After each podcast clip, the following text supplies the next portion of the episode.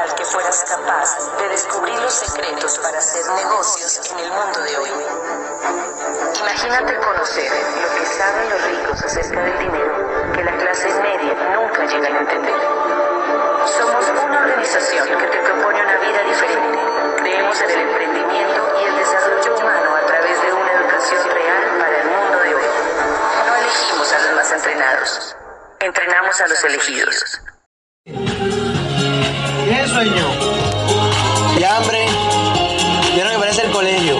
Bueno, eh, estirémonos, relajémonos, ya esa partecita es, es más breve, es contarle un poquitico de lo que aprendimos pagando el precio. Yo creo que todos somos llamados a pagar un precio. Felicitaciones a todos esos que fueron reconocidos porque de alguna manera nos están dando el ejemplo de que aquí ese negocio sí funciona, así que gracias por lo que están haciendo. Gracias a Anita y Pacho que han sido mis, Pancho le dicen acá, ya es Pacho, que han sido mis hosts, que me han pues acompañado a esta estancia acá. Gracias a, a, todos los platinos, porque gracias a todos ellos estoy aquí. Así que yo les pido que les den un fuerte aplauso a todos los líderes de, ese, de esa organización.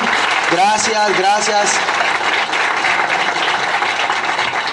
Gracias por confiar en mí. Y bueno, la idea ahora es contarles mucho más desde adentro, qué fue lo que nosotros tuvimos que vivir, qué fue lo que tuvimos que aprender, algunas cosas que, que nos funcionaron, otras que nos fallaron, pero, pero que principalmente ustedes puedan entender que la persona que está aquí al frente es de carne y hueso, les va a mostrar qué es lo que hemos logrado con este negocio y, y cómo cualquiera de ustedes los puede, lo puede lograr. Pero todo comienza con, con una pequeña historia y, y pues yo digo que mi historia comenzó realmente cuando les dije que leí ese libro, Padre Rico, Padre Pobre de Robert Kiyosaki. Yo a mis 15 años empiezo a leer eso y me prometo a mí mismo que antes de los 27 años yo iba a ser libre financieramente y que iba a hacer lo que hubiera que hacer por lograrlo. Entonces leo ese libro y Kiyosaki dice, nunca se me va a olvidar, que si uno quería ser libre financieramente, uno tenía que aprender a convertirse en un empresario. Y pues a qué le suena ser un empresario un niño de 14, 15 años que tenía yo en ese momento. Yo cogí y me fui a una tienda americana donde vendían dulces americanos. Compré una carrandanga de dulces y los metí en un termo. ¿Saben lo que es un termo? Un termo porque en mi colegio era ilegal vender. Y al día siguiente yo estaba montando mi primer negocio de venta de dulces en el negocio, en el colegio. Tenía unos 15 años, yo no sé cuántos años tenía, y empiezo a vender esas cosas que yo llevaba en la escuela. Y aprendí algo, y es que cuando yo iba en los descansos, en los breaks, le decían allá, a vender los dulces, la mayoría de mis amigos se iban a tomar la merienda, a contar los chismes, a hacer cualquier cosa que, es lo que normalmente hacen los, los, los niños en el colegio, jugar fútbol, jugar la pelota, le dicen acá, a jugar la pelota, etc. Yo me veía a mí mismo sacrificando los descansos por vender los dulces. Y aprendí algo bien interesante. A mis 15 años yo aprendí que antes de convertirte en la persona que lo tiene, debes convertirte en la persona que se lo merece.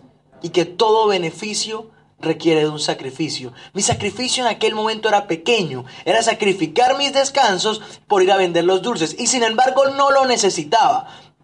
Porque, pues gracias a Dios yo vengo de una familia que nunca nos ha faltado nada mi papá, y mi papá y mi mamá siempre nos han dado a mi hermano y a mí lo que nosotros hemos querido. Mi papá es arquitecto, es dueño de una constructora y mi mamá es gerente de una empresa de energía en, mi ciudad. Y ellos nos habían podido dar todo.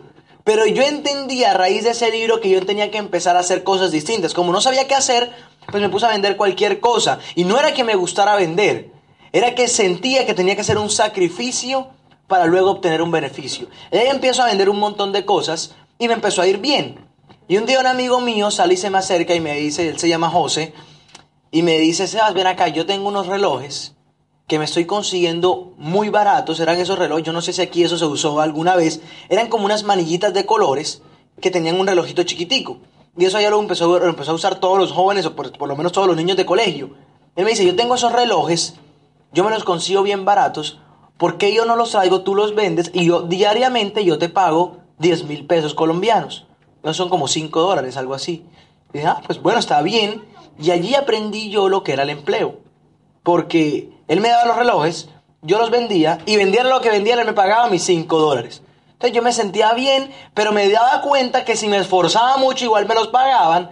Y si me esforzaba poquito, igual también me los pagaban. Lo, lo clave era que yo tenía que tener una meta diaria. Entonces yo me empecé a esforzar simplemente por cumplir y por hacer que el resto del día lo que yo quisiera hacer.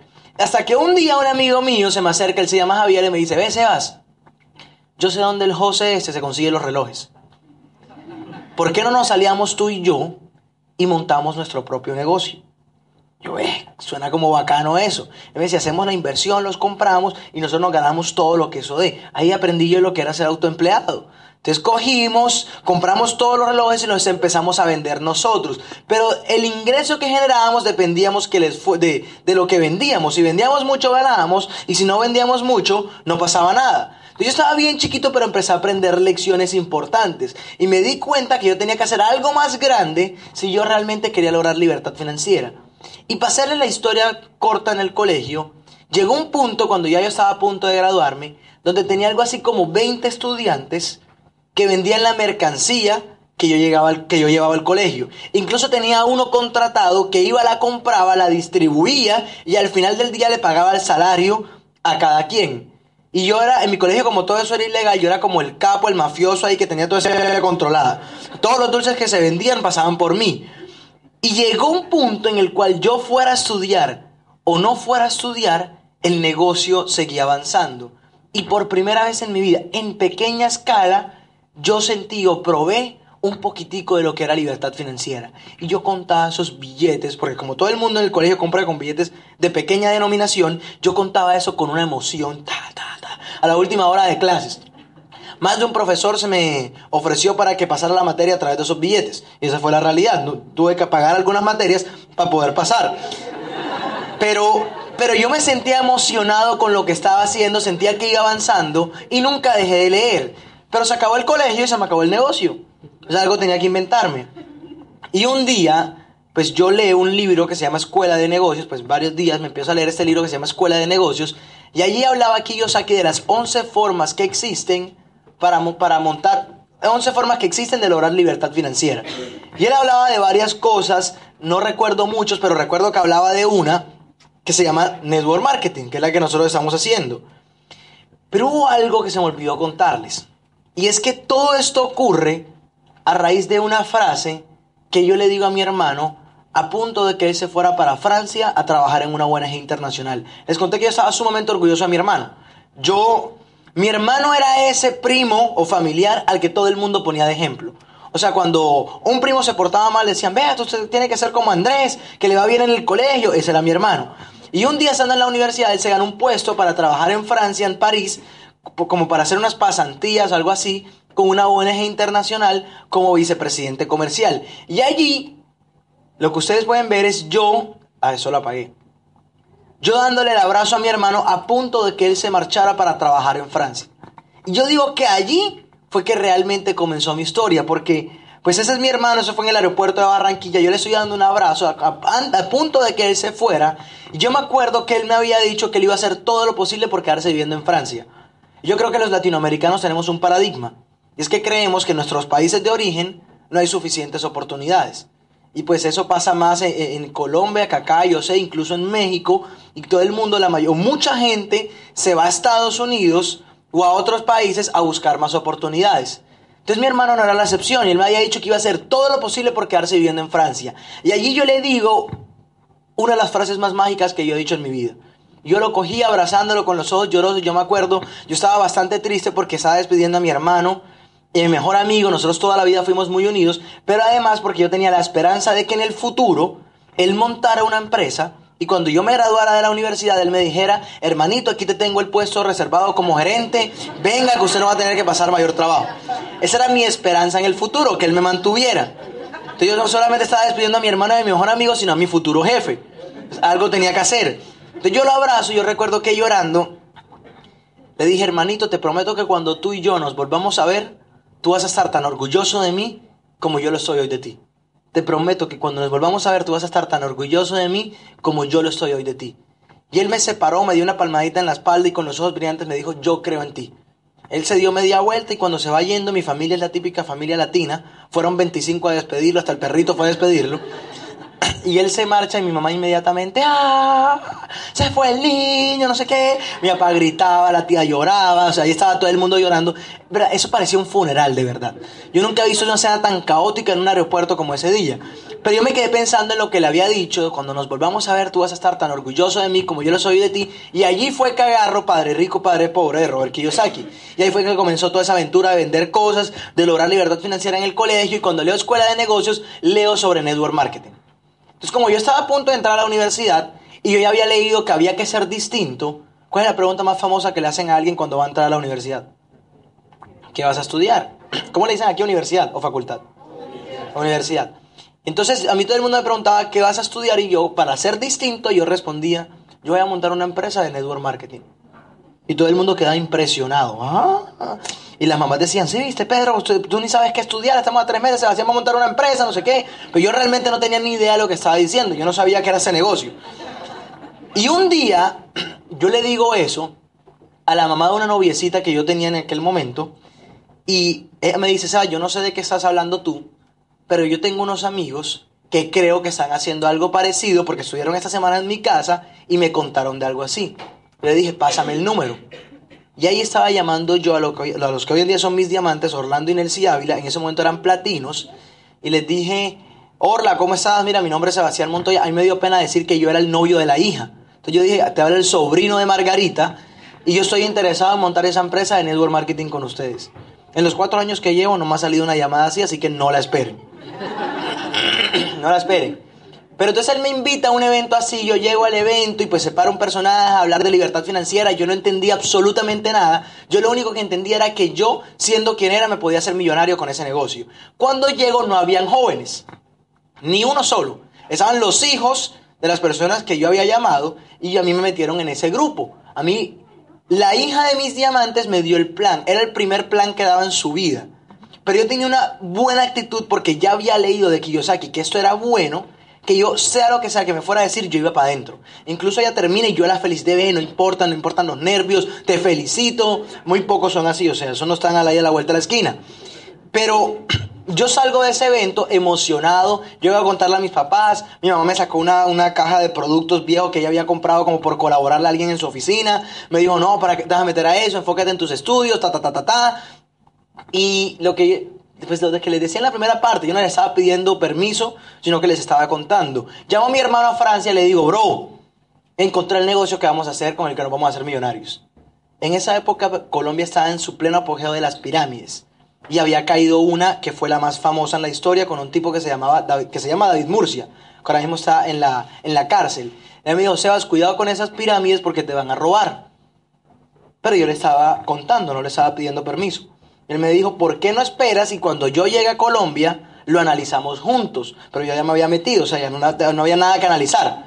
Entonces mi hermano llega a Colombia de Francia, habiendo sido vicepresidente nacional en París, trabajando por allá en una ONG internacional, y ese llegó con el ego en las nubes. Literalmente mi hermano se baja del avión, yo ese mismo día lo llevé a comer con mis papás y me lo llevé a una reunión de estas. Y nos sentamos los dos a esa reunión y para nuestra fortuna estaba hablando una señora como de 70 años. Entonces claramente no conectamos en nada, por lo menos nosotros queríamos hacer un negocio de jóvenes, no sé qué. Yo siento a mi hermano y yo me di cuenta que a él no le estaba gustando en lo absoluto lo que estaba escuchando. Incluso como había llegado con el ego tan alto, eso es real, se los juro, él me había preguntado, o sea, ven acá y yo puedo hacer preguntas como para hacer quedar mal el que está parado ahí al frente.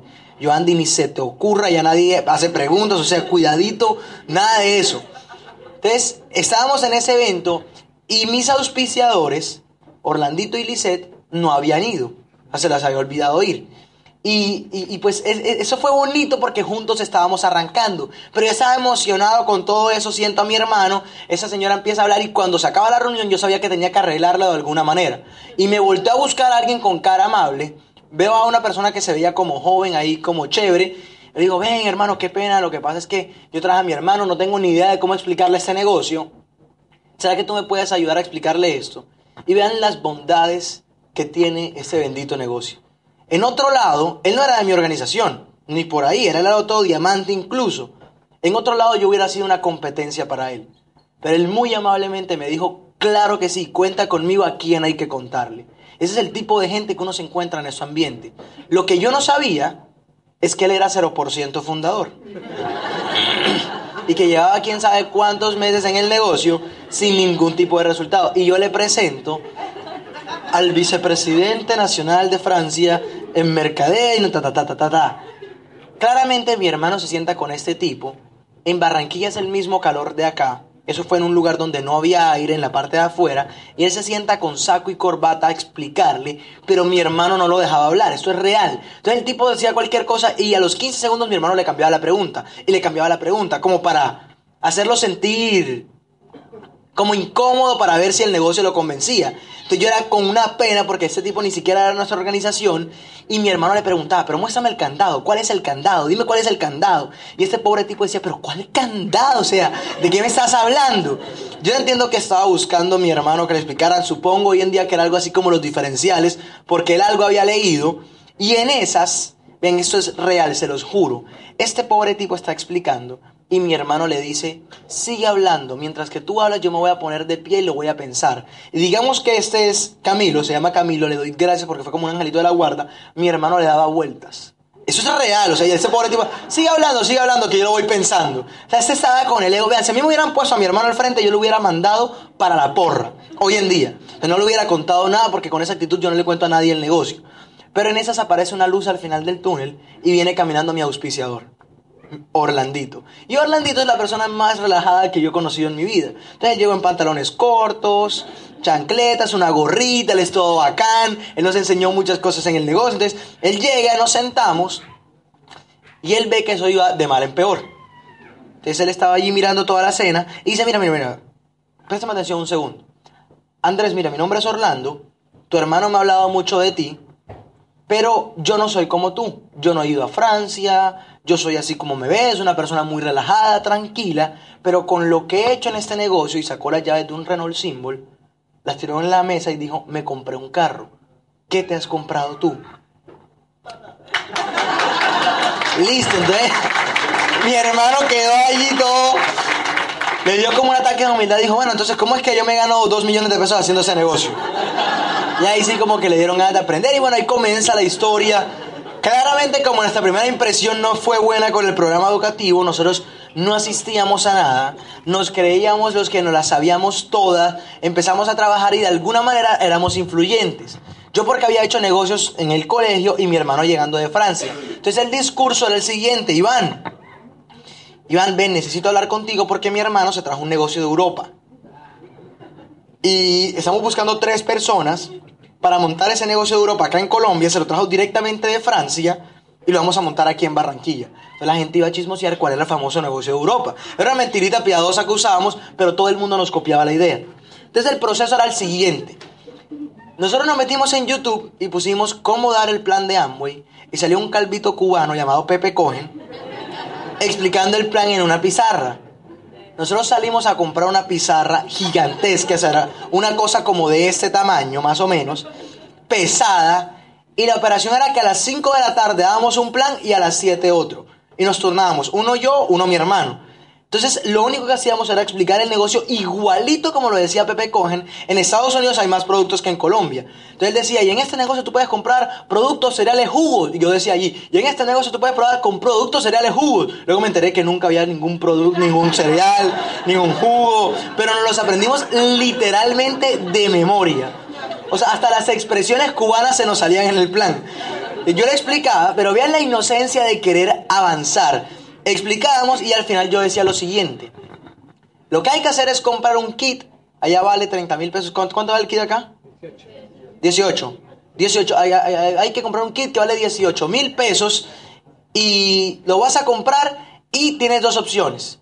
Esta sala la vamos a volver a llenar. Eso era en mi casa Mañana a las 5 de la tarde y ahorita a las 7 de la noche. Tú decides si es con tu gente o con nuestra gente, pero igual la vamos a llenar. Tienes que comprar el kit. Y salía mi hermano ahí atrás como una bailarina de esas de boxeo, con el kit. Como diciendo round 2, o sea. Y era la, era la misma operación. Luego lo hacía él y luego lo hacía yo y etcétera. Y así logramos meter en nuestros primeros tres meses algo así como 150 personas. En el tercer mes, solamente en el tercer mes metimos 76 y éramos cuatro dando el plan. Eso no era duplicable, porque obviamente como usábamos siempre la pizarra, una sola persona llegaba a mi casa y le sacaba semejante eh, monstruo, semejante transformer a esa persona, mostrarle el negocio, y muy pocas personas se veían haciendo eso a nuestra edad. Entonces, logramos meter un montón de gente y en, en tres meses calificamos a plata. Pero como nadie lo duplicó, y eso es una palabra clave, duplicar, se nos cayó el negocio. Duramos 11 meses sin recalificar. Y le voy a decir algo, yo me he dado cuenta que nuestras mejores batallas o nuestra verdadera batalla no han sido los meses de crecimiento. Porque en los meses de crecimiento todo está bien, las cosas se están dando, uno está ganando dinero y pues no hay de qué quejarse. La verdadera batalla que uno enfrenta es cuando las cosas no están bien, cuando uno no encuentra el error. Y yo recuerdo la frustración que a nosotros nos daba por 11 meses tener un papel que decía 12 mil puntos y nos íbamos a la página y decía 2.400 o 3.500 o lo que sea. Y de alguna manera eso nos frustraba, pero sabíamos que en algún momento nos íbamos a levantar. Yo siempre supe, y yo creo que una de nuestras características fue que nunca dudamos que este negocio podía ser para nosotros.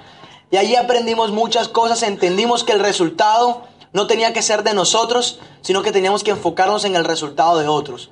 Y pues hicimos de todo, vean, nosotros hemos hecho todas las estrategias que ustedes se imaginan, tratando de entender cómo era que se hacía, hasta que aprendimos que con lo básico o los básicos, cuando los haces con más fuerza, es que el negocio despega. Y viajábamos a Bogotá, es como si ustedes viajaran de aquí a Santiago, a reunirnos una hora con Carlos Eduardo Castellanos para que nos diera una asesoría.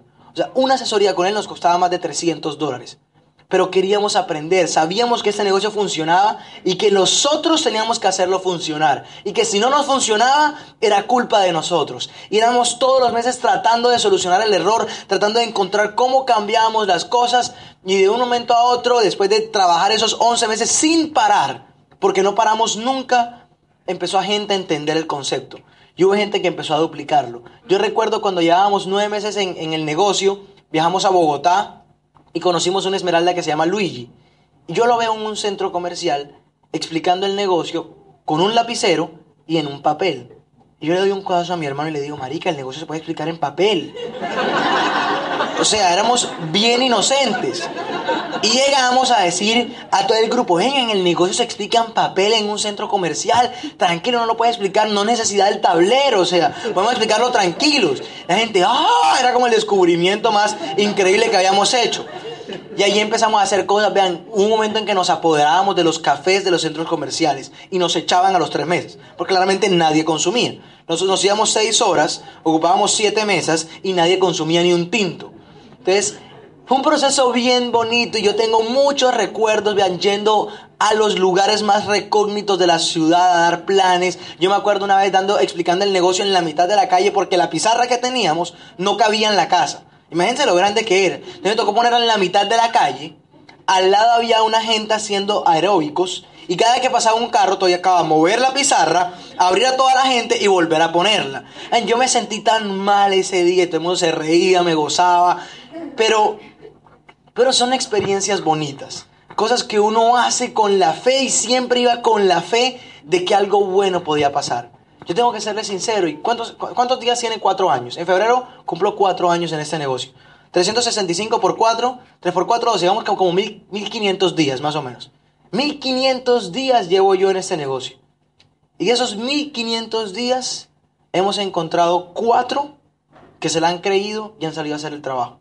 O sea que de 1500 días solamente podemos decir que cuatro han sido realmente efectivos. De 1500 días, cuatro. Y eso nos dio la libertad de 1500 días, cuatro personas que nos copiaron y entendieron la idea. Y obviamente hemos eh, trabajado con ellos para que se auspicien, pero cuatro días. Yo siempre le digo a la gente, uno no sabe a quién estás llamando o quién tienes detrás del teléfono cuando estás haciendo una llamada. Un día estábamos en un seminario, nos estaban reconociendo oro, por fin nos reconocen oro después de esa caída, y sale el líder de la segunda línea, que era plata, y me dice, Sebas, te presento a los líderes de mi tercera línea. Y cuando uno tiene un, en la segunda línea un plata, uno no trabaja al líder de la tercera línea. ¿Cierto que no? Porque pues uno le deja la responsabilidad a él. Lo que yo no sabía es que él me estaba presentando a los que hoy en día tienen el negocio más grande en nuestro equipo. Y en esa sola línea hay tres platinos y hay uno calificando esmeralda. Uno no tiene ni idea a quién le está dando la mano cuando estás trabajando en este proyecto. Eso es lo más bonito, que nunca un día se va a parecer a otro. Yo salgo todos los días a tratar de encontrar gente que le brille en los ojos. Todos los días me emociono con la idea de creer que alguien lo va a hacer en grande. Y de hecho a veces me frustro. Porque yo soy de esos que si le da el plan a Anita, inmediatamente me estoy imaginando a Anita en una tarima dándome las gracias, contando la historia de cómo fue que la auspicié. O sea, yo me hago toda la película mental en la cabeza. De verdad. Y cuando Anita se va, yo me frustro porque me enamoro de los sueños de ella. Sin embargo, he entendido algo en este proceso. Y es que tú no puedes hacer por los demás lo que ellos no quieren hacer por ellos mismos.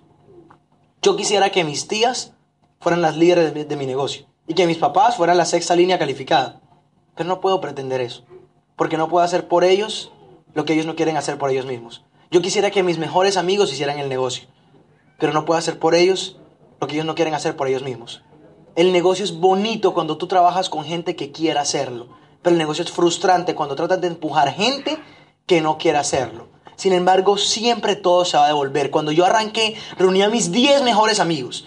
Yo no sé si aquí en Chile pasa, pero en Colombia, por lo menos en Barranquilla, uno tiene 5, 6, 7 amigos y con esos está desde que tiene 8 años hasta que tiene 45 y uno no los cambia. Normalmente es así. Entonces, los mismos días de toda la vida yo los reuní. Normalmente de 10, 3 te dicen que sí. A mí ni uno me dijo que sí. O sea, yo era malo para hacer eso, ni uno. Ni uno. Todos me dijeron, no, ¿para qué? Luego todos cuando me vieron ganando dinero con esto arrancaron, todos se rajaron. Pero porque ninguno tiene necesidades. Les voy a contar algo. Mi mejor amigo de toda la vida acaba de dejar a la novia embarazada. Y él no se ha preparado financieramente para tener un hijo. Y me llamó y me dijo, Sebas, por favor, necesito que me enseñes cómo hacer ese negocio. Porque yo quiero darle a mi familia lo mejor. Y me doy cuenta que muchas veces esa gente que a veces te dice que no hoy, probablemente mañana te va a decir que sí. Probablemente mañana te va a decir que sí, porque probablemente hoy no tienen una necesidad de hacerlo. Pero ustedes que están acá, cuando no tienen la necesidad, es el mejor momento para hacerlo.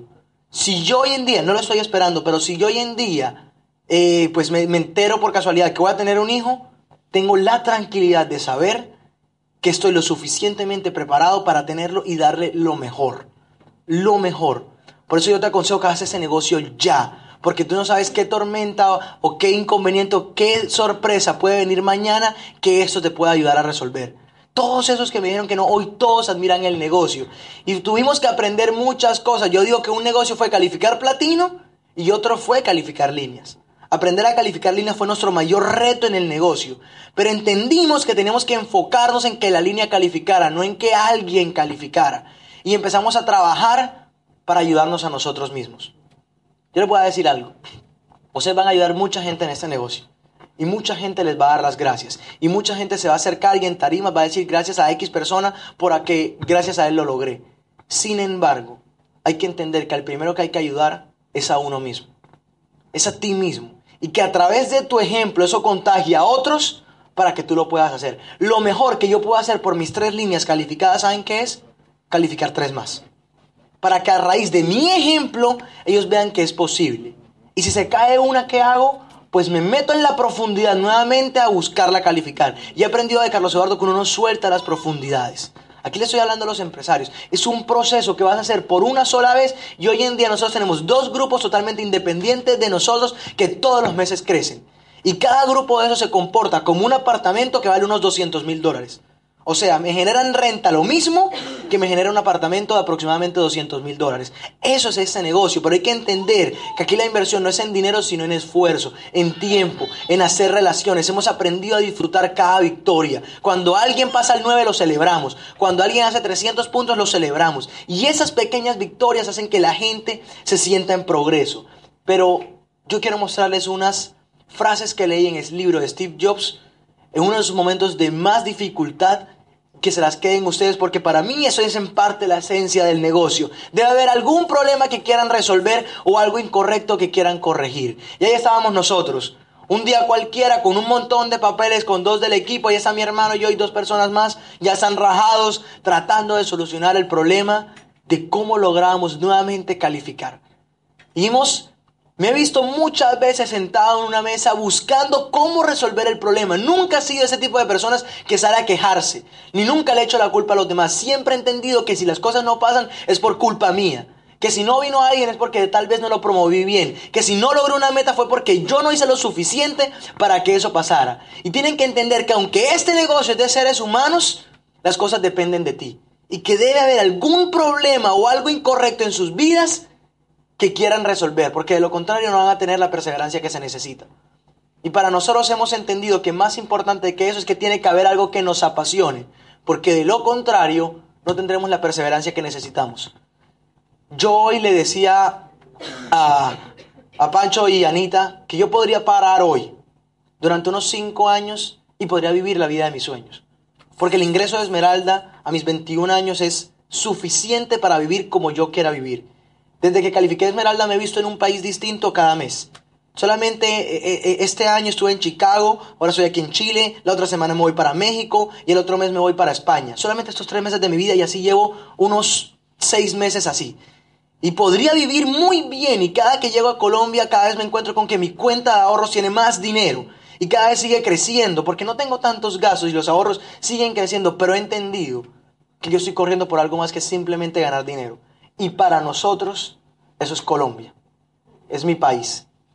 Nosotros luchamos todos los días y hacemos entender a los jóvenes que a través de este negocio uno puede construir un mejor país. Y donde tenemos eventos con el equipo sacamos la bandera. Y sabemos y entendemos que a raíz de lo que hacemos todos los días, Colombia es un poquito mejor. Yo tengo la satisfacción de decirles que en este negocio todo lo que yo hago le aporta al país y no le resta. Cuando tú le estás quitando el empleo a alguien, probablemente hay alguien que ruega todos los días por tener una oportunidad. Y hoy se levantó mucha gente aquí en Iquique, tal vez de rodillas pidiendo una oportunidad. Nuestro trabajo es ir a encontrarlos a ellos. No todos van a decir que sí, y eso es normal. Es como si nosotros paráramos un médico aquí hoy, hablando de todas las fortunas, de todos los principios y de todas las cosas buenas que tiene la medicina y por qué cada uno de los que estábamos aquí deberíamos ser médicos. ¿Todos lo harían? No. En este negocio es igual, no, la libertad financiera no va a ser para todo el mundo. Necesitamos de arquitectos, abogados, necesitamos de gente que maneje los aviones, que maneje los buses, etc. Eso está bien. Nunca voy a criticar eso. Pero si tú eres de esos que vas a lograr libertad financiera en tu vida, vas a tener que apasionarte por algo que sea mucho más grande que tú. En nuestro caso, eso es Colombia. Y es tratar de hacer todos los días que nuestro país sea mejor. Nunca los quiero escuchar que no pueden decirme que no pueden ir más allá. Piensen en la gente que necesita esa oportunidad. Todas estas son palabras de Steve Jobs. Y cuando crees que tal vez vale la pena parar, yo pienso en ellos. Y en la gente de nuestro equipo. Y en la gente que ha creído en nosotros. Yo te voy a pedir un favor hoy que viniste por primera vez. Sea lo que sea que vayas a hacer después de este evento, sal de aquí y agradecele a la persona que te invitó porque este Latinoamérica merece gente más agradecida y pregúntale qué puedes hacer tú para ayudarlo a él a contribuir con la meta que él tiene. Porque yo sé que si te puso en este evento es porque tiene metas, sueños y aspiraciones depositadas en este negocio y pensó en ti porque creyó que podías ayudarlo a lograrlo. Y que porque él creía que podía ayudarte a ti a lograr también lo que quieres. Sea lo que sea, no vayas a arrancar esto, no. ¿Qué puedo hacer yo para ayudarte a ti a contribuir con esa meta? Eso me recuerda cuando yo me fui de Barranquilla para Medellín. A los 19 años pónganse en la cena, salgo yo y le digo a mi papá, papi, me voy de la casa. Sin ninguna necesidad. ¿A qué? Hacerme, hacerme esmeralda en el negocio de Amway. Esmeralda, eso suena hasta como gay. Esmeralda, mi hijo Esmeralda. Y le hago yo un plan de todo lo que nos iba a llegar, pero yo lo que quería era darle el ejemplo a la gente de nuestra ciudad que uno podía construir un negocio en una ciudad donde no conocías a nadie. Y me fui de loco. Yo había tenido todas las comodidades en mi vida y quería aprender a coger bus, a coger metro, a tener que pagar mis propias cosas, a que no tener a papi y mami ahí que me pagaran lo que tenía que pagarme, porque yo crecí en una cunita de oro. Y siempre que quería algo, yo de verdad hasta los 18 años nunca cogí un bus. Aquí hay buses en las calles, ¿no? Normal. Yo nunca había cogido un bus, porque siempre había un taxi para pagar o alguien que me recogiera. Y yo quería aprender esas cosas, vivir lo que la gente vive allá afuera. Y llego a Medellín. Primera vez en el metro. En Santiago hay metro ¿Quiénes se han montado en el metro? La mayoría, yo supongo que es más o menos igual. Y llego yo a Medellín, todo juicioso en el metro. Lo que yo no sabía es que a las seis y media de la tarde es un poquito distinto montarse en el metro que a las tres de la tarde. Porque a las seis y media es la hora pico, o sea, donde hay más gente. Yo no tenía ni idea de eso. Llego al metro en Medellín, me pongo a hacer la fila bien juicioso, emocionado, mi primer día en el metro. Y cuando estoy ahí esperando el bucecito ese, llega el metro, eso es como un tren, llega el trencito este, se abren las puertas y una fuerza exterior a mí en mi espalda me empuja, me deja contra una ventana con un sobaco en mi cara, unas nalgas en esa zona de acá, no eran de mujer, Y de remate, eso cierra las puertas, eso es con aire acondicionado, arranca y se echan un peo. Y eso olía, no cabía ni una alma en ese metro. Y yo me preguntaba, Dios mío, ¿cómo hay gente que todos los días aguanta esto? No me malentiendan, porque gracias a Dios tenemos esos medios de transporte. Y en Barraquilla coger bus con el calor que hace en mi ciudad de origen es aún peor y más a esa hora. Pero yo me preguntaba a mí mismo, ¿cómo hay gente que se aguanta eso todos los días? Gracias a Dios en ese momento nosotros acabamos de calificar platino. Y llegué y dije, no, yo no nací para coger metro y definitivamente voy a comprar un carro. Compré un carro, no es lo que quiero decir, pero cuando estoy hablando con la señorita, yo estaba todo emocionado porque era mi primer carro, era un carro chiquito, pero era el primero que tenía. Tenía 19 años y la señora me da los papeles. Eso era donde ponen las multas en Colombia. O sea, donde uno va a pagar las multas. Normalmente, ¿cómo va la gente a pagar las multas? Aburrida. Y yo llegué con mi mejor actitud le dije, señorita, muchísimas gracias, que Dios la bendiga y que tenga un excelente día. Cuando me voy a dar la vuelta, ella dice, qué niño tan cordial. Ojalá todos en Colombia fueran así. Yo lo único que dije fue que Dios te bendiga y que tengas un excelente día. ¿Cuántas veces nos cuesta decir esas palabras? ¿Cuántas veces nos cuesta agradecer? Solamente eso le alegra un día a una persona. Que de aquí salgamos a ser más agradecidos. Cuando la gente está repartiendo volantes, yo tengo un socio que reparte volantes. Y él me dice, no, yo espero que la gente me reciba eso lo más rápido posible para poder irme a comer cuando a veces uno va en el carro y uno le están dando los volantes y uno cierra la ventana para que no se lo den. Acuérdate que hay gente, porque yo sé qué pasa y a mí me, también me pasa. Yo siempre digo, dame tres y se los cojo de una vez, aunque ni siquiera los leo. Esas cosas le aportan a la gente, le hace feliz a la gente. Siempre, cuando donde sea que vaya, sea agradecido, dar las gracias. Eso es lo que yo he aprendido en este negocio. Eso es lo que vas a aprender a través de los principios de este negocio. Y entendí con esa historia del metro que aquellas cosas que a veces nos duelen, si uno sabe para dónde va en la vida, simplemente van a ser historias chistosas que contar en una tarima de esas. Yo no sé si hoy tengas que comer o no cuando llegues a la casa, pero si no, valora ese momento. Valora esos momentos, porque hoy yo me encontraba en un restaurante hermoso con, con, con estos dos comiendo sushi y pues yo pensaba, comimos hasta más no poder y yo pensaba en los días donde a veces eso faltaba en mi casa. Y si sabes hacia dónde vas, un día te vas a encontrar en cualquier ciudad del mundo comiendo tu plato favorito, recordando con nostalgia los días donde eso faltaba. Valora esos momentos de dificultad. Yo recuerdo la historia del metro y siempre me río, porque hoy tengo la opción de si quiero cogerlo o no. Y todo fue gracias a este bendito negocio. Pero me puedo ir de aquí sin darle las gracias a estos dos que han sido mis mentores, Carlos Eduardo y Claudia. Pero más importante para mí es esto. Claudia, me pones la canción ahora sí. Todos hemos escuchado la historia de la liebre y la tortuga. Famosísima, eso lo deben contar hasta en inglés y en chino. ¿Y la historia de la liebre y la tortuga cuál es? Había una vez una tortuga muy lenta, una liebre muy rápida, salieron a hacer una carrera y en la carrera la liebre corrió muy rápido, la tortuga en su lentitud se quedó y la liebre al confiarse se quedó dormida en un árbol y la tortuga se la pasó. Al final la tortuga ganó la carrera. Esa es la historia que todos conocemos. Sin embargo, creo yo que hay una parte de la historia que nunca nos contaron. Hay un pedacito que creo que nos contaron mal. Es que realmente la liebre, la tortuga, perdón, bajan un poquito, porfa. La tortuga, la tortuga no iba lento. La tortuga iba rápido. La tortuga no era lenta. La tortuga la iba dando toda en la medida de sus posibilidades. La tortuga salió a hacer su 100% en esa carrera. Y yo me imagino la tortuga cuando pierde de vista la liebre y poder pensar, ya perdí la carrera, ¿para qué seguir? Pero tortuga entendió que la carrera más importante no era contra la liebre. La carrera más importante era contra ella misma. Les voy a decir algo, Andrés y Sebastián Montoya no son liebres en este negocio. Nunca he buscado ser rápido. Hay gente que me dice que soy la esmeralda más joven de Colombia, eso no es lo que me importa. Lo único que intento hacer todos los días es sacar lo mejor de mí. Que en mi carrera yo sienta que estoy dando mi 100% y aunque a veces parece que es lento, yo salgo a dar mi 100% en lo que hago. Y los días cuando llego más cansado, 11, 12 de la noche a mi casa, queriendo buscar ya cama, me acuesto. Y esos días cuando uno llega más cansado, es cuando se siente más orgulloso. Porque de alguna manera uno siente que está más cerquita de cumplir los sueños. Sean tortugas en la vida. Y antes de irme, yo no les puedo dejar de hablar de mis tortugas, de la gente que en nuestro negocio ha dado su 100%. Él se llama Juan David.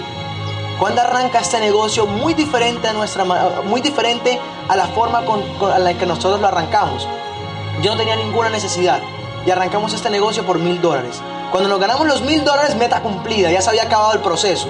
Y volteo a mirar y me doy cuenta que habíamos creado un grupo de gente que había tenido que ganarse 300, 400 dólares también. Y Juanda fue de los que más ganó. Y a diferencia de nosotros que nos gastamos los mil dólares en ropa, Juanda fue con sus 300 dólares, llegó a su casa y dijo, mami, papi, aquí está para los servicios de este mes. 18 añitos tenía él. Y cuando yo vi eso, yo vi un negocio que podía ayudar a la gente.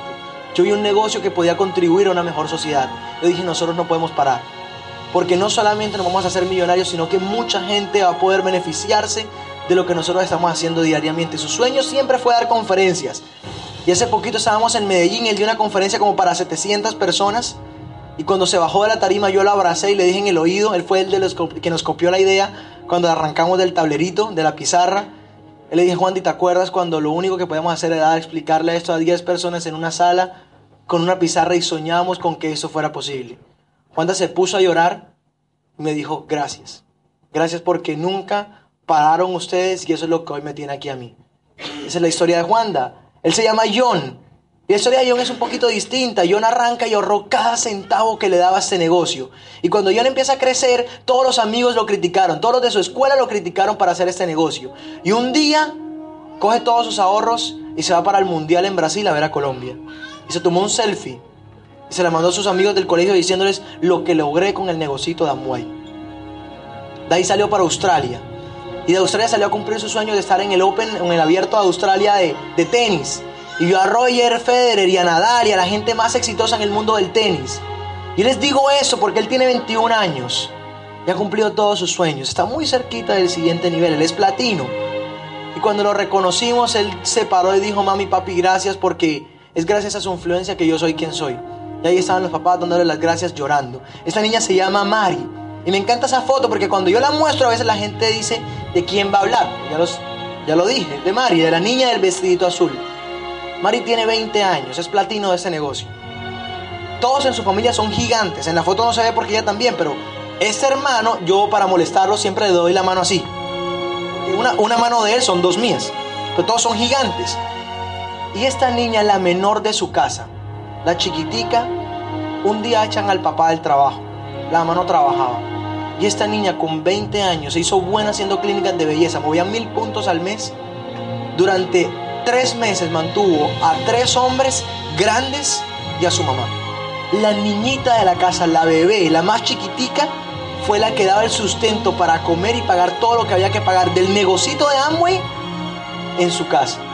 Hoy todos en su familia son downlines de ella y están haciendo el negocio. Y eso fue después de una convención. Ella reconocimos platino hace poquito y se ganó el viaje de Disney, pero le negaron la visa.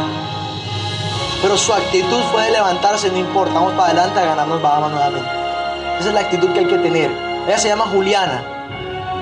La historia de Juli me encanta. Juli tiene 20 años. Y Juli duró dos años sentada en eventos como esos aprendiendo. Es la niña más tímida que yo he conocido en mi vida. La conozco desde antes de esto. Y Juli le tocó aprender a dar el plan distinto a mí. Esos dos años, ella dio un solo plan. Y de los nervios, literalmente se puso a llorar. Literalmente. O sea, imagínate tú dar un plan y cuando estás al frente de la persona te pones a llorar de los nervios. Eso le pasó a Juliana. Dos años leyendo libros, asistiendo a eventos y escuchando audios. Cristian la reconoció. Juli tiene un problema que le sudan las manos. Ella no pudo aprender a dar el plan como tú y como yo en papel porque lo moja todo, del nerviosismo. Ella le tocaba empezar a abrir la boquita y hacer el negocio. Un día, en junio, llega a Medellín, donde yo vivía, y me dijo, Sebas, estoy lista para hacer este negocio. Si no lo hago, lo que me espera es trabajar como una esclava en los negocios de mis papás y yo no quiero hacer eso. Yo quiero una vida más tranquila. Y ella llega y con su nerviosismo le metió acción. Llegó en junio del 2014 a Medellín y en septiembre 30 la estábamos reconociendo plata.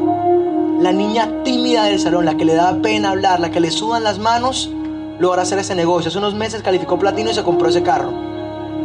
Y cuando yo veo eso, yo digo, ¿cuál es tu excusa? ¿Cuál es la excusa que nos frena? ¿Qué es lo que nos hace no hacer lo que tenemos que hacer? Él se llama Gardo. El de al lado se llama Mario y ella se llama Andrea. El de la derecha tiene rastas. Y yo recuerdo el día que Edgardo llegó a nuestra casa en Barranquilla con el hermano de las rastas. Mi papá me llamó y me dijo a Medellín, Sebastián, tu hermano está metiendo un montón de gente loca a la casa. Esto que hables con él para que me lo saques ya. Lo que no sabía mi papá es que esta familia tiene una necesidad urgente de hacer este negocio. Edgardo trabajaba como ingeniero en una buena empresa y le pagaban bien. Él me contaba que llegaba, se ponía los audífonos, duraba 10 horas allí, no hablaba con nadie y sentía que su, que su vida iba para abajo y que necesitaba hacer algo más. Un día llega un evento de esos y se promete que iba a hacer lo más rápido que pudiera para dejar su empleo. Calificó plata en 45 días y su hermano, el de las rastas, calificó al mes siguiente y se montó en la tarima con una camiseta que decía arroyo peligroso. Ese no se pone ni traje, ni corbata, ni nada de eso. Y eso me enseñó que cualquier persona puede hacer esto. Y que uno no es nadie para juzgar a, alguien. El de las rastas, el que mi papá quería echar de su casa, es el que levantó ese negocio. Él acaba de calificar platino, el de la mitad. Y esa familia hoy en día todos hacen el negocio. En su casa uno llega, eso parece un museo de Amway porque todas las paredes tienen carteleras y metas y un montón de cosas. Y él pudo dejar su empleo por dedicarse a ser feliz. Hoy en día hace lo que le apasiona, pero al final, a mí lo que más me mueve es eso. Ustedes tienen un compromiso aquí en Chile, esto apenas está arrancando. En Colombia tenemos en convenciones más de 20 mil personas. Aquí hay 300. Eso nos da esperanza porque hay mucho por crecer. Los líderes de este mercado van a ser los que están aquí. Los que van a tener el resultado, los diamantes en un futuro van a ser con los que yo estoy mirando hoy a los ojos. Y yo vine porque sabía que aquí necesitaban ver a alguien así de mi edad chiquitico que también lo había logrado. Vine por ti, que aquí adentro, como decía ahorita, tiene unas ganas inmensas de crecer. Yo salí a hacer lo que hubiera que hacer por la libertad. hoy en día nuestra vida ha sido distinta, hemos sacado esa bandera en muchos lugares, pero eso para mí es lo más importante. Y tener a mis papás en Cancún, pagado todo por nosotros, llorando, dándonos las gracias, eso ha sido para nosotros Amway. Que ellos nos digan por primera vez en su vida, Andrés y Sebastián, gracias, estamos orgullosos de ustedes, llorando. Eso para mí ha sido Amway. Amway ha sido llevarlos a las escuelas de la Riviera Maya, devolverles un poquito de todo lo que ellos nos han dado. Yo vi a mis papás dejar de cumplir sus sueños por cumplir los sueños nuestros. Al menos mi deber como hijos devolverle todo lo que ellos querían lograr. Mi mamá, su sueño más grande era llevarse a mi abuelita de 87 años a un crucero. Y hace un año nos los dijo llorando en el carro. Yo me miré con mi hermano y nos dijimos, prometámonos que vamos a luchar por eso. Ahorita el 24 de diciembre en Navidad sacamos una caja gigante y le dimos un regalo a mi mamá. Ella abrió toda la caja y era un papel, una hoja. Y era un dibujo de mi mamá, mi papá y mis dos abuelitas en un crucero. Ella me dijo, no entiendo.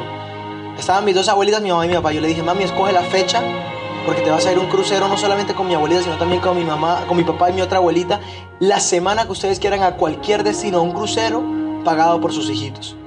Mi abuelita de 87 años se puso a llorar, mi mamá también y nos dijeron gracias. Eso es Amway para nosotros.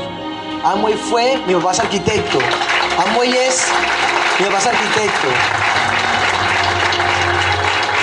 Amway es coger todo el cheque de Esmeralda y dárselo a mi papá decirle, papi, construye el apartamento de tus sueños, porque ese es el más grande sueño de él.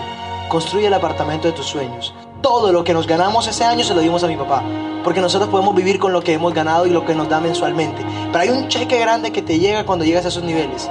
Y todo eso se fue a mi papá y a las personas que nosotros más amamos. Eso es Amway para nosotros. Amway fue un día estar en México, en las playas de San Carlos. Estaba en San Carlos con unos amigos después de dar un evento como ese. Nos fuimos a, a navegar en unas playas donde dicen que es de los 10 mejores atardeceres del mundo. Llegamos tarde al atardecer y en recompensa a mis hosts me dijeron vamos a irnos en yada a navegar por las playas. Empezamos a tomar tequila mexicano. Yo ya estaba medio prendido. Llegamos al mar, por allá lejos, y me asomo a molestar con que me iba a tirar, porque me daba miedo tirarme al mar, y de repente siento una fuerza exterior a mí en mi espalda que me empuja y caigo al mar. Cuando caigo al mar me doy cuenta que era más o menos así.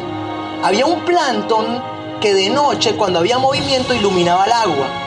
Entonces yo me caigo muerto de la risa, veo ese espectáculo debajo mío, estaba medio prendido, tengo que aceptarlo, y con el flotador me quedo mirando, meto la cabeza en el agua, que uno escucha como distinto, solamente quedaron mis orejas en el agua y me empiezo a mirar las estrellas.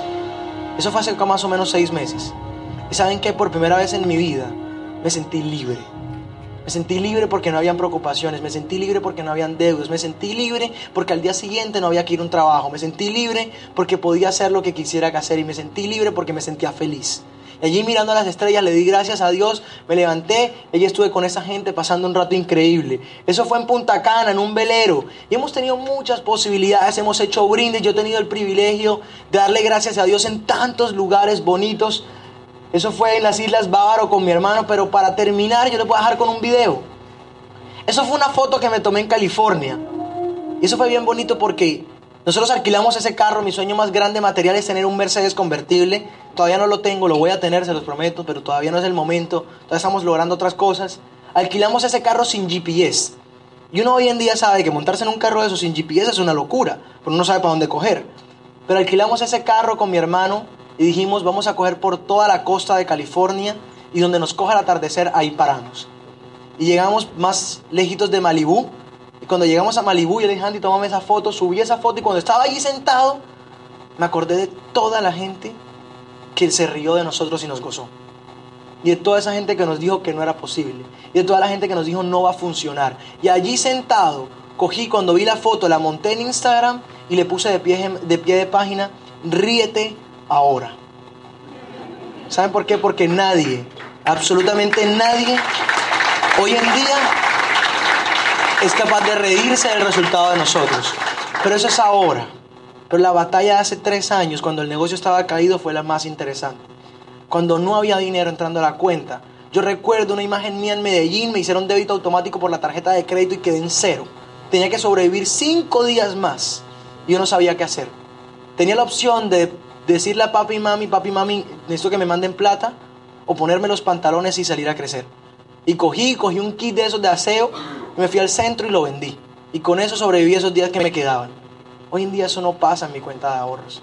Pero la gente ve el, el final, el destino. Lo más importante es que entiendas que yo también he pasado todas las que a ti te van a pasar en este negocio. Probablemente es por eso que hoy en día estamos donde estamos. Pero al final lo más importante es ello. Yo voy a dejar que vean el video que dura cinco minuticos y ahí expresa todo lo que yo sé. Ya está la música puesta. Listo, entonces apagamos la luz y veamos este video. ¿Sabe? Y ese soy yo. Esa fue la primera convención. Esa canción es de Pachelbel y Mozart la cogió porque representaba victoria. Esa fue la primera convención con un sueño y ese es mi hermano y yo. Eso fue cuando levantamos el plata y ahí nos estaban reconociendo oro. Esa es mi familia en Las Vegas.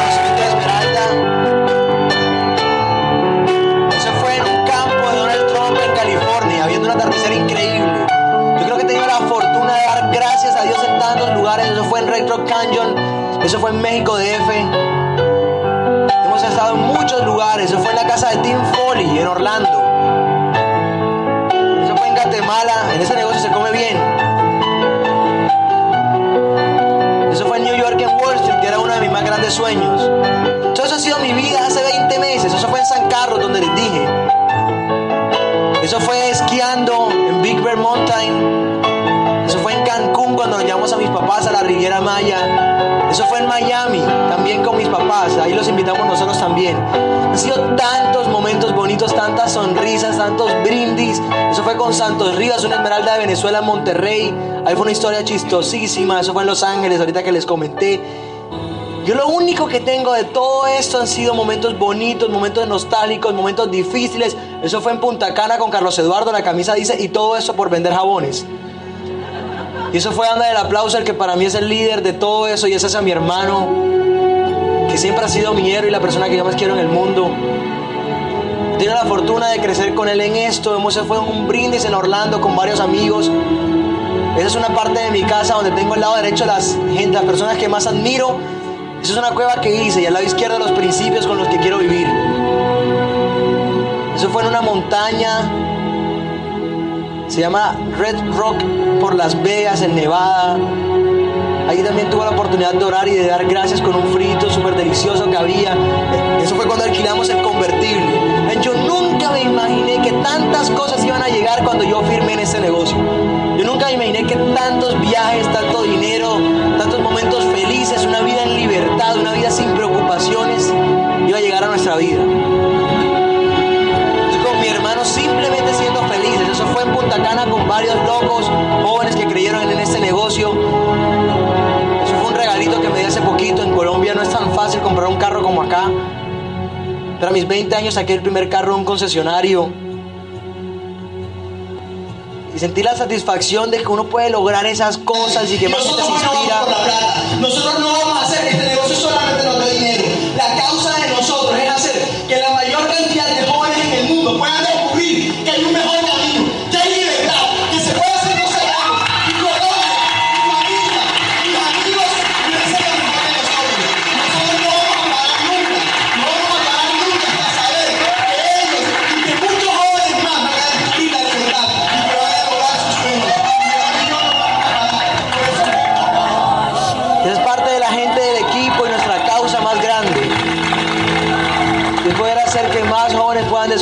eso. Esa es nuestra visión, construir un mundo donde las personas puedan cumplir sus sueños rompiendo paradigmas. Y pues no te puedo prometer que va a ser fácil, te voy a prometer que te vas a caer en algún momento. Pero hay que levantarse y probablemente arrancar no va a ser tan sencillo, pero caerse con la mejor actitud es lo que a nosotros nos ha caracterizado. No ha sido un camino fácil, un camino de rosas, pero ha sido un camino bonito, un camino de buenas experiencias, de grandes logros, de momentos lindos, de, de ir a todos de dar gracias, de hablarle a la gente, de inspirar a la gente, de que a mi edad yo sienta que realmente estoy haciendo algo bonito por la humanidad, de que adentro en mi corazón todavía hay más cosas por cumplir. Y son a todos esos momentos, a todo eso que hemos visto en esos, en videos, a lo que yo le llamo felicidad. A ese momento donde tú abrazas a la persona que más quieres y simplemente te sientes feliz por lo que estás logrando. Yo los reto a que hagan eso sus hijos, por la gente que va a tener un resultado en esto. Yo espero que hoy los sueños se empiecen a hacer realidad, porque un sueño no se hace realidad cuando se logra, se hace realidad cuando se pone como meta. Todo eso que hoy ustedes ven, todo un día comenzó en mi corazón. Todo un día comenzó con las ganas de que fuera posible. Y para irme, yo voy a dejar con una reflexión. En África, todos los días hay una gacela, sabiendo que si no corre lo suficientemente rápido, va a haber un león que se la come. Y si se la come, ella no va a tener con qué alimentar a sus hijos. Pero en el mismo África, en el mismo lugar, todos los días amanece un león, sabiendo que si no corre lo suficientemente rápido, no come gacela. Y si no come gacela, sus cachorros no van a tener con qué comer. Sea lo que sea que en la vida te haya tocado ser, sea león o sea gacela, que la mañana te sorprenda corriendo. Mañana es un nuevo día y tenemos un nuevo reto y es llenar ese auditorio. Yo nuevamente voy a dar lo mejor de mí para que la gente que venga salga entendiendo la oportunidad que tenemos y salga entendiendo lo que pueden lograr con este negocio. Pero necesitamos trabajar en equipo y como hermanos para que esto crezca. Yo lo único que les puedo decir es que mi vida hoy es feliz, que mi vida hoy tiene un propósito y que he encontrado a raíz de los libros que he leído mi personalidad.